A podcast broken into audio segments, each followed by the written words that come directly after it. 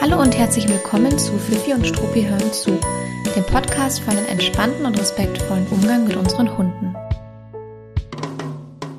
Ich bin Gloria und ich freue mich, dass du hier bist und zuhörst. Ich bin seit über sieben Jahren in der Verhaltensberatung und im Hundetraining tätig und ich bin die Gründerin von Fifi und Struppi, einer Learning-Plattform mit Webinaren rund ums Thema Hundeerziehung. Mit der heutigen Podcast-Folge starte ich eine kurze Themenreihe. Das heißt, dass wir uns in den kommenden Wochen im Podcast mit einem übergeordneten Themenbereich beschäftigen. Und zwar geht es um Grenzen setzen im Alltag und um den Umgang mit unerwünschten Verhalten. In dieser und in der nächsten Woche starten wir zuerst mit Basics aus der Lerntheorie und ich verspreche dir, es wird trotz des theoretischen Unterbaus oder vielleicht genau deswegen sehr anschaulich und keineswegs trocken werden. Ich wünsche dir ganz viel Spaß beim Zuhören. So, ich freue mich total, dass wir heute mit der geplanten Themenreihe starten und wie schon gesagt, es geht um das Thema Grenzen setzen und um den Umgang mit unerwünschten Verhalten. Und das Thema habe ich mir natürlich nicht ganz zufällig rausgepickt, sondern das ist etwas, was positivem Hundetraining oft vorgeworfen wird. Also es wird ihm oft vorgeworfen, es gäbe keine Grenzen und bei unerwünschtem Verhalten müsse man den Hund ähm, doch eigentlich korrigieren und es würde nicht passieren. Und mh, mm, ja, jetzt kommt's, kleiner Disclaimer. Ich stimme dem fast zu 100 Prozent zu. Also, dass sowas benötigt wird, dem stimme ich zu. Ich stimme dem aber nicht zu, dass sowas im positiven Hundetraining nicht existiert oder nicht möglich ist. Grenzen im Alltag sind super wichtig und unerlässlich. Und an unerwünschten Verhalten sollte man bitte auch gerne arbeiten. Und man darf unerwünschtes Verhalten auch gerne unterbrechen. Die Frage ist natürlich nur wie. Und die Frage ist, wie kriegt man das eigentlich fair hin? Und in den nächsten Wochen hangeln wir uns an diesem Thema entlang. Es gibt zuerst ein paar lerntheoretische Grundlagen, denn wer belohnen bzw. strafen möchte, der muss wissen, was er da macht, finde ich. Und dann sprechen wir darüber, wie man mit unerwünschten Verhalten umgeht und welche Grenzen unsere Hunde im Alltag haben bzw. haben sollten. Ich habe nur ein Problem, und zwar ein emotionales Problem mit einer konkreten kleinen Sache bei diesem ganzen großen Thema Grenzen setzen. Und zwar mit dem Wort Korrektur oder korrigieren. Da sperrt sich in mir innerlich irgendwie komplett alles sofort. Es ist das Nummer eins Hasswort für mich. Wir werden also mal sehen, ob ich ein neues schönes Wort dafür finde, beziehungsweise ob man das Wort überhaupt braucht oder wie oft ich das Wort Korrektur trotzdem, trotz meiner Abneigung in dieser Themenreihe sagen werde. Also wer mitzählen möchte und mir am Ende sagt, wie oft ich es gesagt habe, der bekommt sicherlich irgendwas von mir. Ein Webinargutschein vielleicht? Naja, wir werden mal sehen. So, jetzt geht's aber los. Äh, Spaß beiseite, jetzt geht's los mit äh, mieser, fieser Lerntheorie. Ähm, ich habe es ja schon im Teaser suggeriert, dass Lerntheorie trocken sein könnte. Und das stimmt eigentlich nicht. Also eigentlich habe ich euch hier schon äh, auf den falschen Pfad geführt. Lerntheorie ist nämlich unwahrscheinlich spannend. Warum? Weil es uns im Grunde erklärt, wie unsere Hunde lernen bzw. nicht lernen und was es bewirkt und auslösen kann und wie das auch das Verhalten unserer Hunde beeinflusst. Wir bekommen also im Grunde eine Erklärung für das Verhalten unserer Hunde. Und noch besser, finde ich, diese Erklärung beruht nicht auf Bauchgefühl, nicht auf persönlicher 30-jähriger Erfahrung mit Hunden, sondern es sind harte Fakten, die auch nicht erst seit gestern existieren. Und wenn du den Podcast schon etwas länger hörst, dann kennst du mich ja auch ein kleines bisschen oder meine Einstellung zu gewissen Dingen. Und dann wird dir vielleicht aufgefallen sein, dass es mir auf emotionaler Ebene extrem wichtig ist, wie man mit Hunden umgeht. Und nichts ist mir wichtiger als das Wohlbefinden unserer Hunde. Aber ich habe auch eine total rationale Seite an mir. Und diese rationale Seite, die liebt Fakten, Wissenschaft und wissenschaftliche Erkenntnisse. Und mit mir kann man sich gerne über vieles streiten und ich diskutiere auch gerne über verschiedene Meinungen, Ansätze, ähm, Strategien. Aber bei einem aktuell anerkannten wissenschaftlichen Wissensstand, da ist bei mir eine Grenze erreicht, eine Diskussionsgrenze erreicht. Also darauf verlasse ich mich und darauf verlasse ich mich total gerne und äh, da höre ich tatsächlich auch oft zu diskutieren. Also Dinge, die ähm, auf wissenschaftlichen Erkenntnissen beruhen und damit meine ich keine Studien, die man so oder so auslegen und interpretieren kann, sondern ich meine einen wirklich gut überprüften Wissensstand, dann fange ich da tatsächlich nicht an, an dem zu nagen, zu rütteln oder den wegzudiskutieren. Ähm, weil warum auch? Ähm, das sind unfassbar interessante Informationen, die uns da ähm, zur Verfügung stehen aus der Forschung, aus der Wissenschaft und ich bin sehr, sehr dankbar dafür. Und wir können sie einfach nutzen. So wie dieser überprüfte Wissensstand, den ich jetzt gleich ansprechen werde, nämlich zwei absolute Basics aus der Lerntheorie, genauso wie die auch schon seit vielen, vielen, vielen, vielen Jahren in vielen, vielen, vielen Bereichen angewendet und genutzt werden.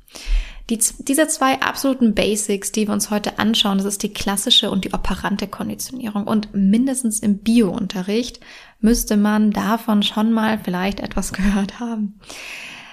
Aber es ist kein Vorwissen nötig. Ich gehe kurz darauf ein, um was es sich bei diesen beiden Formen der Konditionierung handelt und ich setze es natürlich auch in einen Bezug zu unseren Hunden. Also keine Sorge, egal was du dazu schon gehört oder nicht gehört hast, ich erkläre noch mal ganz kurz in Bezug auf unsere Hunde, warum diese beiden Basics für uns so wichtig sind.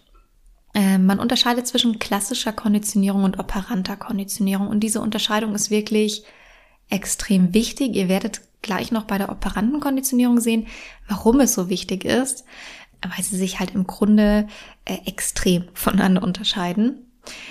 Wir starten jetzt aber trotzdem ganz Schritt, Schritt für Schritt mit der klassischen Konditionierung.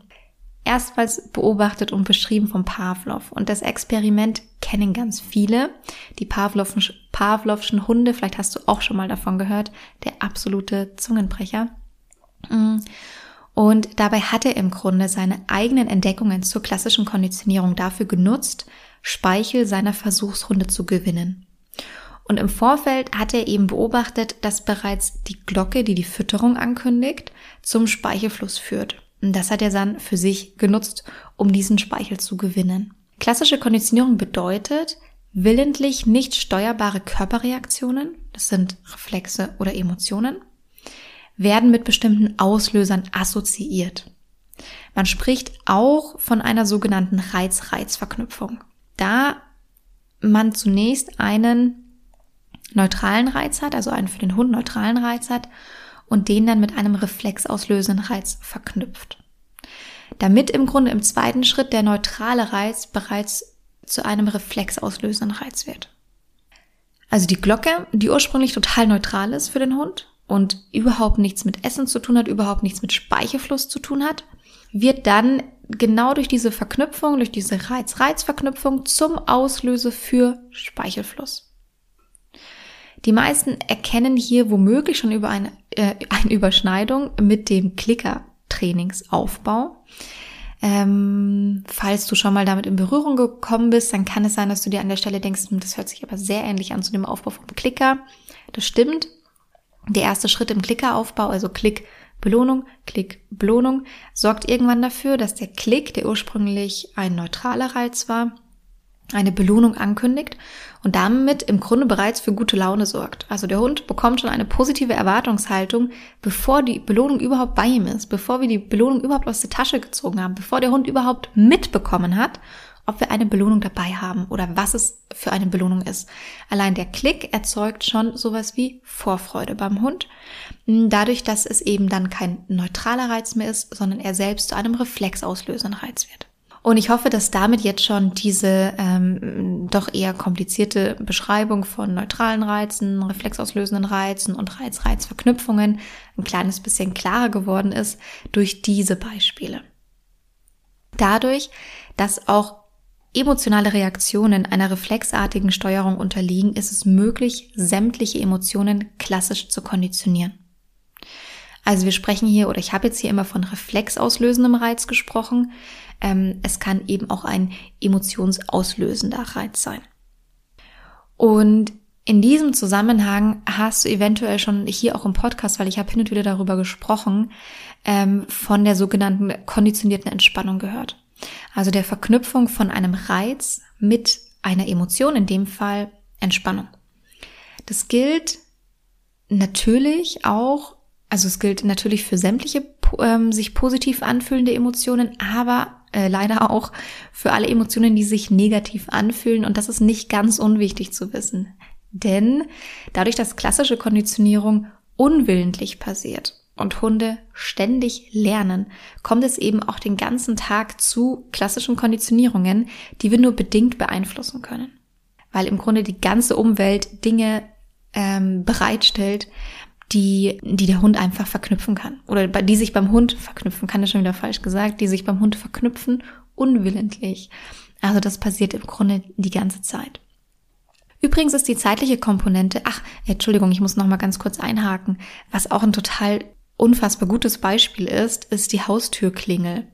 Das ist anfangs ein neutraler Reiz. Also man will es vielleicht gar nicht glauben, weil eventuell äh, dein Hund bei der Türklingel extrem reagiert, wie auch immer geartet. Aber am Anfang war das mal ein neutraler Reiz. Ähm, genau. Aber klar, plötzlich passieren Dinge und die stehen im besten Fall in einer äh, zeitlich sehr engmaschigen äh, Abfolge und dann verknüpft der Hund es mit gewissen Dingen. Und ähm, das war jetzt irgendwie unvorhersehbar, unvorhersehbarerweise eine ganz gute Überleitung, denn ich wollte die zeitliche Komponente ansprechen. Die zeitliche Komponente bei der klassischen Konditionierung ist super wichtig und man spricht hier davon, dass die besten Ergebnisse erzielt werden, wenn der unkonditionierte Reiz dem konditionierten so um 0,5 bis eine Sekunde vorausgehen. Das ist nicht immer, das kann man nicht immer zu 100 Prozent einhalten. Wir befinden uns ja nicht irgendwie im Labor, wo alles super kontrolliert ist. Ähm, und wir müssen da auch selber meistens erst ein bisschen an uns arbeiten und lernen, um so ein Timing wirklich einhalten zu können. Aber es ist unfassbar wichtig, dass es in einer sehr engen Zeitabfolge aufeinander passiert. Es ist nicht so, dass es anders nicht funktionieren würde, aber eben entweder deutlich geringer oder im blödsten Fall tatsächlich wirklich gar nicht. Aber unsere Hunde verzeihen uns Fehler im Timing schon meistens ganz gut. Und oft ist es wichtig, erst einmal im Training, im Aufbau von etwas, den Fuß in die Tür zu bekommen. Und auch wenn dieser vielleicht noch überhaupt kein mustergültiger Ablauf ist, macht es nichts, weil dann steigert man sich halt peu à peu. Es ist zum Beispiel auch sehr wichtig, dass die Reize nacheinander erfolgen und nicht parallel zueinander schon da sind. Deswegen sage ich immer ganz oft Klicker, dann erst geht die Hand zum Leckerli und dann das Leckerli zum Hund. Trotzdem müsste man aber diese, diese Timing-Vorgaben einhalten. Ähm, wenn jetzt jetzt trotzdem hin und wieder passiert, weil man einfach unachtsam war, dass man geklickt hat und das Leckerli schon in der Hand hatte, dann ist es nicht so, dass der Hund da gar nichts lernt. Aber es ist eben so, dass diese Verknüpfung dann deutlich geringer ist in dieser, in diesem Durchgang, dass der Hund es eben nicht ganz so gut in dem Moment lernt.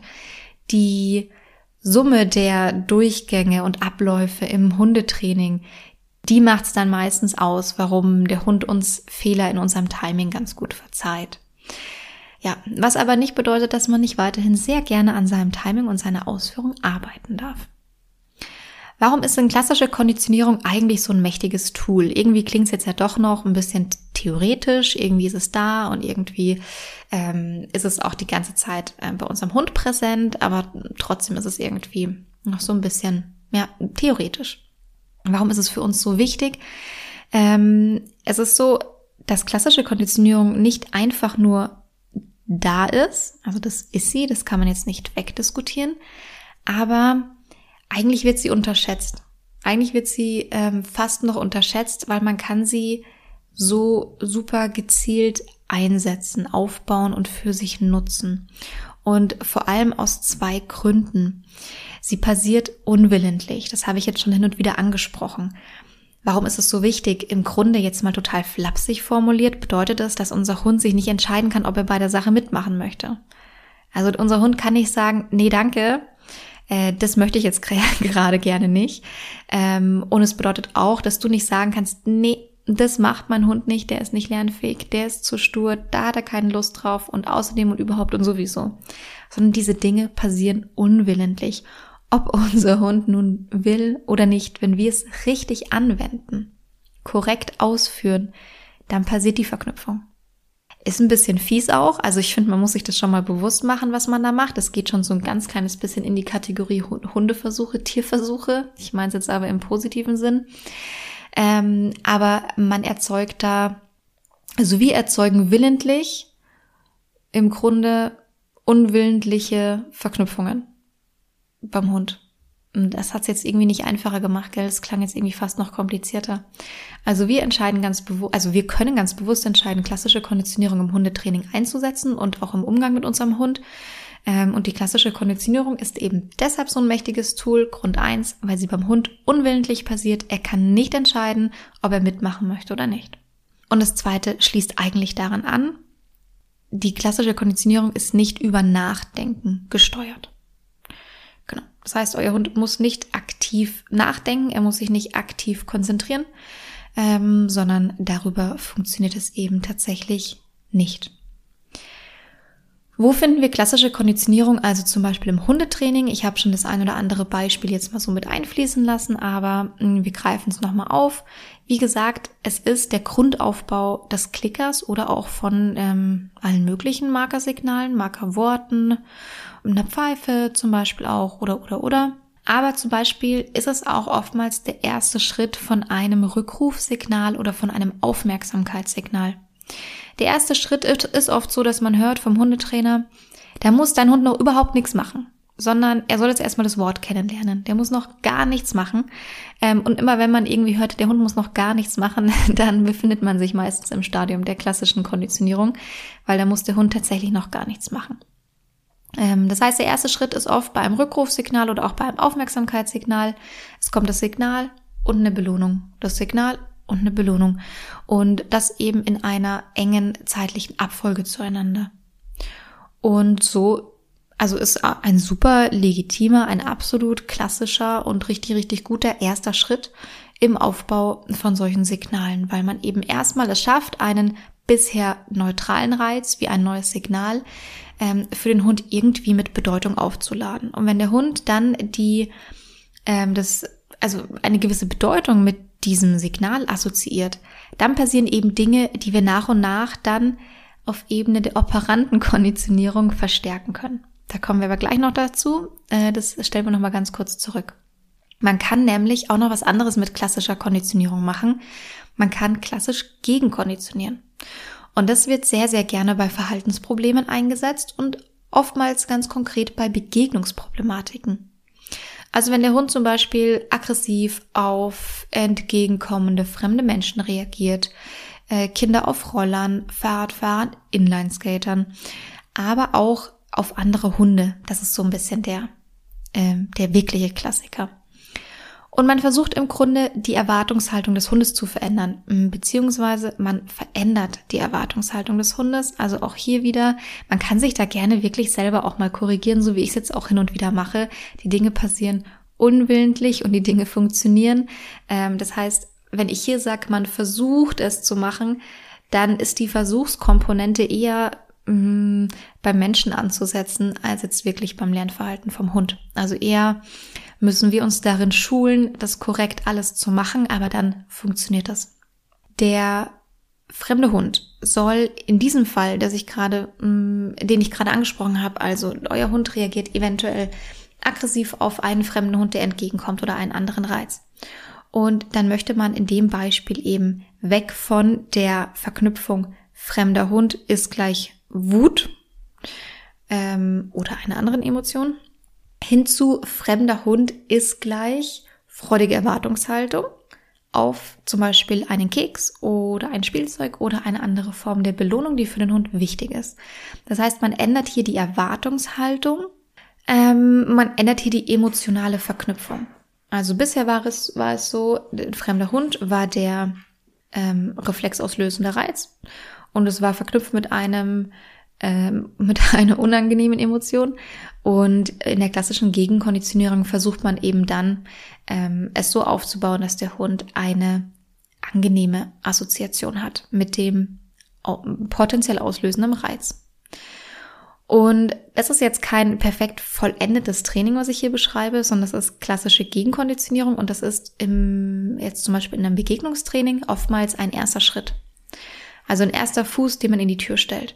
Und dann kann man darauf aufbauend zum Beispiel noch Alternativverhalten beibringen, Alternativverhalten erlernen, Verhaltensweisen, die der Hund zeigt, die wir toll finden, verstärken.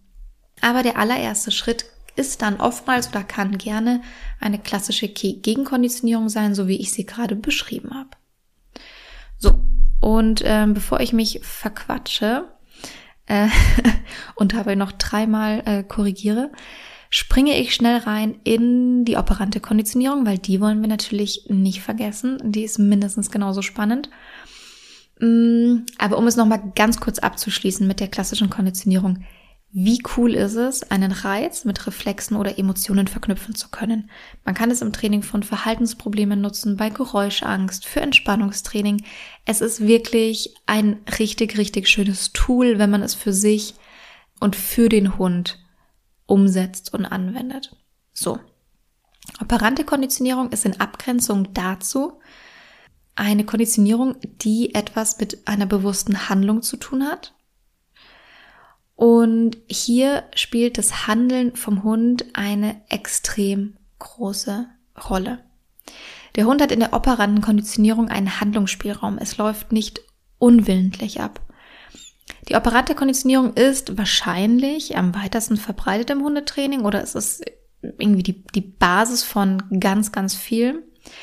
Und eigentlich funktioniert jeglicher kompletter Signalaufbau darüber, auch Korrekturen teilweise funktionieren darüber. Und es funktioniert relativ einfach. Der Hund kann entscheiden, er hat eine Wahl, ein Verhalten zu zeigen oder nicht zu zeigen. Und wenn die Handlung sich für den Hund gut anfühlt oder gut angefühlt hat, weil wir sie vielleicht belohnt haben, dann zeigt er sie öfter.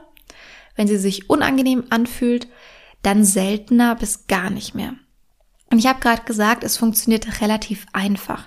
Das will ich gerne aber relativieren. Die Theorie ist einfach.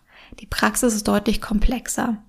Denn wir haben keine Laborbedingungen, wir haben eine unkontrollierte Umwelt, die natürlich auch Situationen beeinflusst. Also im Training ist es komplexer, weil das Verhalten unserer Hunde komplex ist und weil wir die Umwelt nicht immer beeinflussen können. Und weil neben der operanten Konditionierung, die wir gerade versuchen umzusetzen im Training, dann doch irgendwie auch Aspekte der klassischen Konditionierung ständig passieren oder passieren können. Aber wir starten hier jetzt erstmal mit dem theoretischen Unterbau, also dürfen wir es uns in der Theorie mal gerne vereinfacht vorstellen. Und wenn wir schon bei vereinfachten Formulierungen sind oder bei vereinfachten Vorstellungen sind, ich formuliere es nochmal vereinfacht. Die klassische Konditionierung ist eine Reiz-Reiz-Verknüpfung und bei der operanten Konditionierung können wir von einer Reiz-Verhalten-Verknüpfung sprechen. Das heißt, es geht darum, dass bestimmte Verhaltensweisen vom Hund eine gewisse mh, mm, Konsequenz für den Hund haben, im positiven wie im negativen Sinn.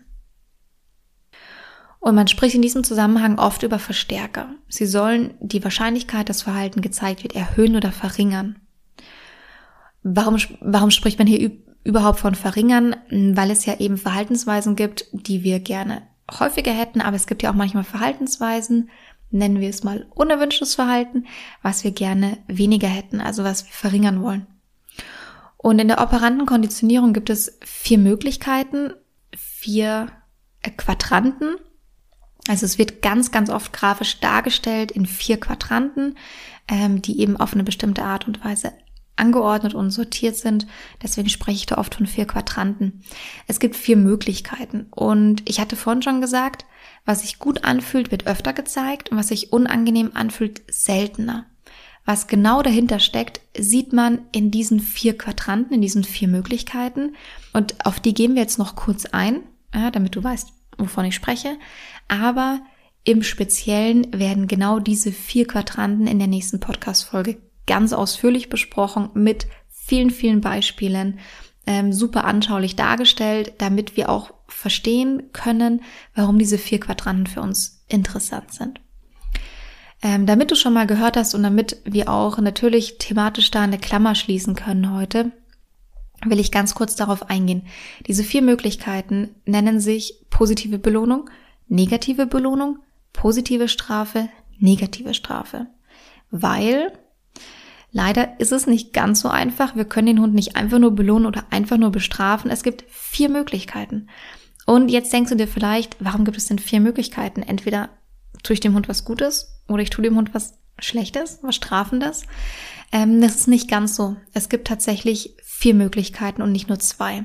Die zwei Möglichkeiten sind aber meistens die, die am naheliegendsten sind und die auch am verständlichsten sind.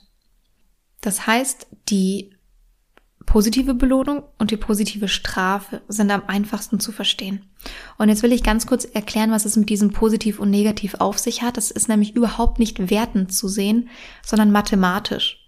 Also positiv bedeutet, dass etwas hinzukommt. Und negativ bedeutet, dass etwas wegkommt oder entfernt wird, genommen wird.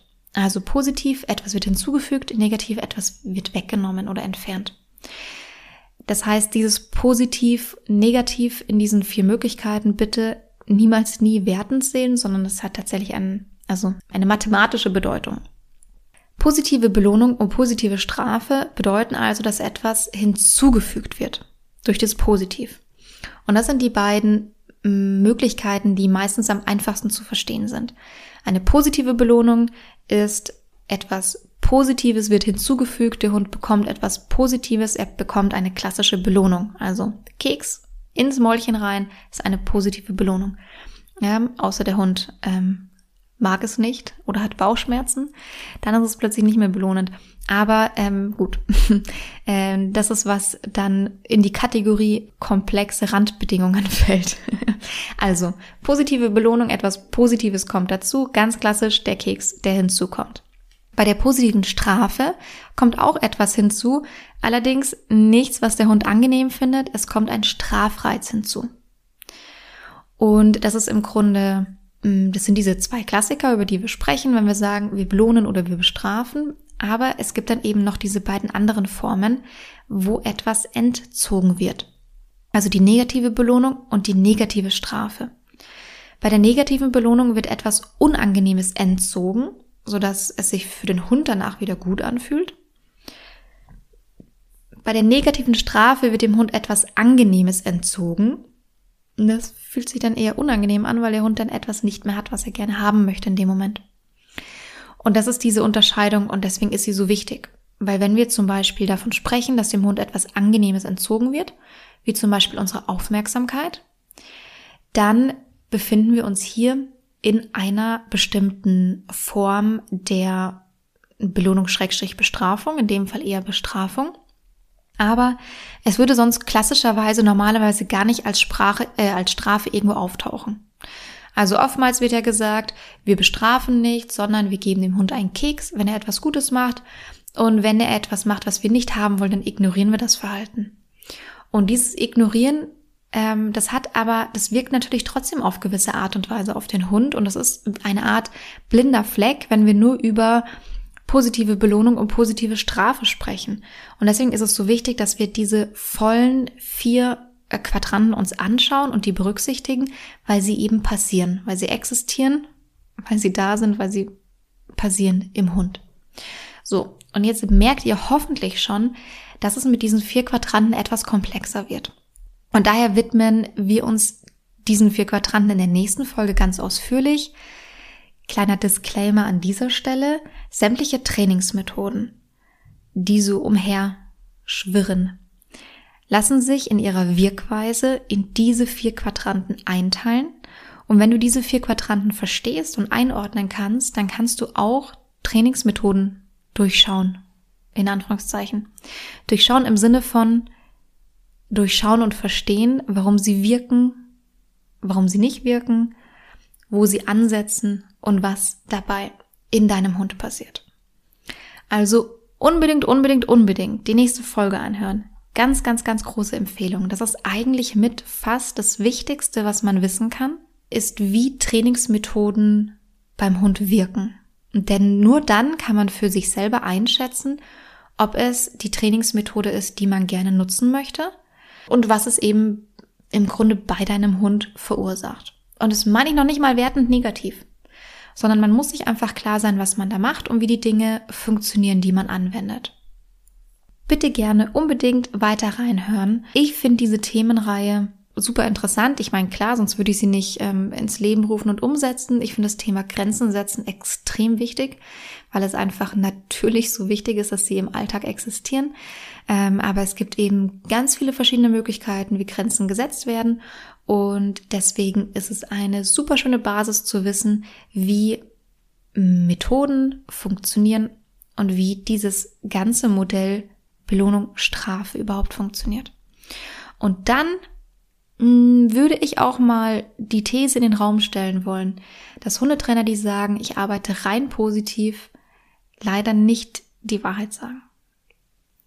Weil rein positiv arbeiten ist da ganz schön schwierig, beziehungsweise eigentlich nicht möglich. Aber also mehr ähm, Cliffhanger und Disclaimer möchte ich jetzt nicht aussprechen. Das reicht jetzt schon wieder. Hört euch gerne die nächste Folge an. Es wird wirklich interessant, ich verspreche es. Neben dieser coolen Podcast-Themenreihe passiert im Mai noch ein bisschen mehr. Es passieren ganz tolle Sachen auf fifiundstruppi.de. Es finden weiterhin natürlich Live-Webinare statt und in diesem Monat zum Thema Körpersprache unserer Hunde, äh, wie man die verstehen kann und deuten kann, wie man auch im Grunde darauf reagieren kann und zum Thema Pubertät und Junghundeentwicklung. Schaut gerne mal auf fifiundstruppi.de vorbei, wenn eins der Themen oder auch beide Themen sich spannend anhören. Und dann kannst du total gerne live mit dabei sein oder dir eine Aufzeichnung anschauen. An alle fleißigen und eifrigen Podcast-HörerInnen. Es hören mir ja auch einige TrainerInnen zu. Wenn euch in Folgen wie dieser, also in sehr theorielastigen Folgen, etwas auffällt, was faktisch tatsächlich falsch ist, dann immer her damit. Ich hinterfrage gerne, was ich so von mir gebe und dann korrigiere ich es natürlich auch. Jegliches anderes Feedback kannst du mir gerne direkt schicken. Also jegliches anderes Feedback, also darüber hinaus natürlich. Solltest du darüber hinaus neben inhaltlichen Korrekturen noch anderes Feedback an mich haben, dann kannst du mir das gerne direkt schicken oder unter den dazu passenden Instagram-Post schreiben. Ich freue mich über dein Feedback und ganz viel Spaß mit dieser Themenreihe.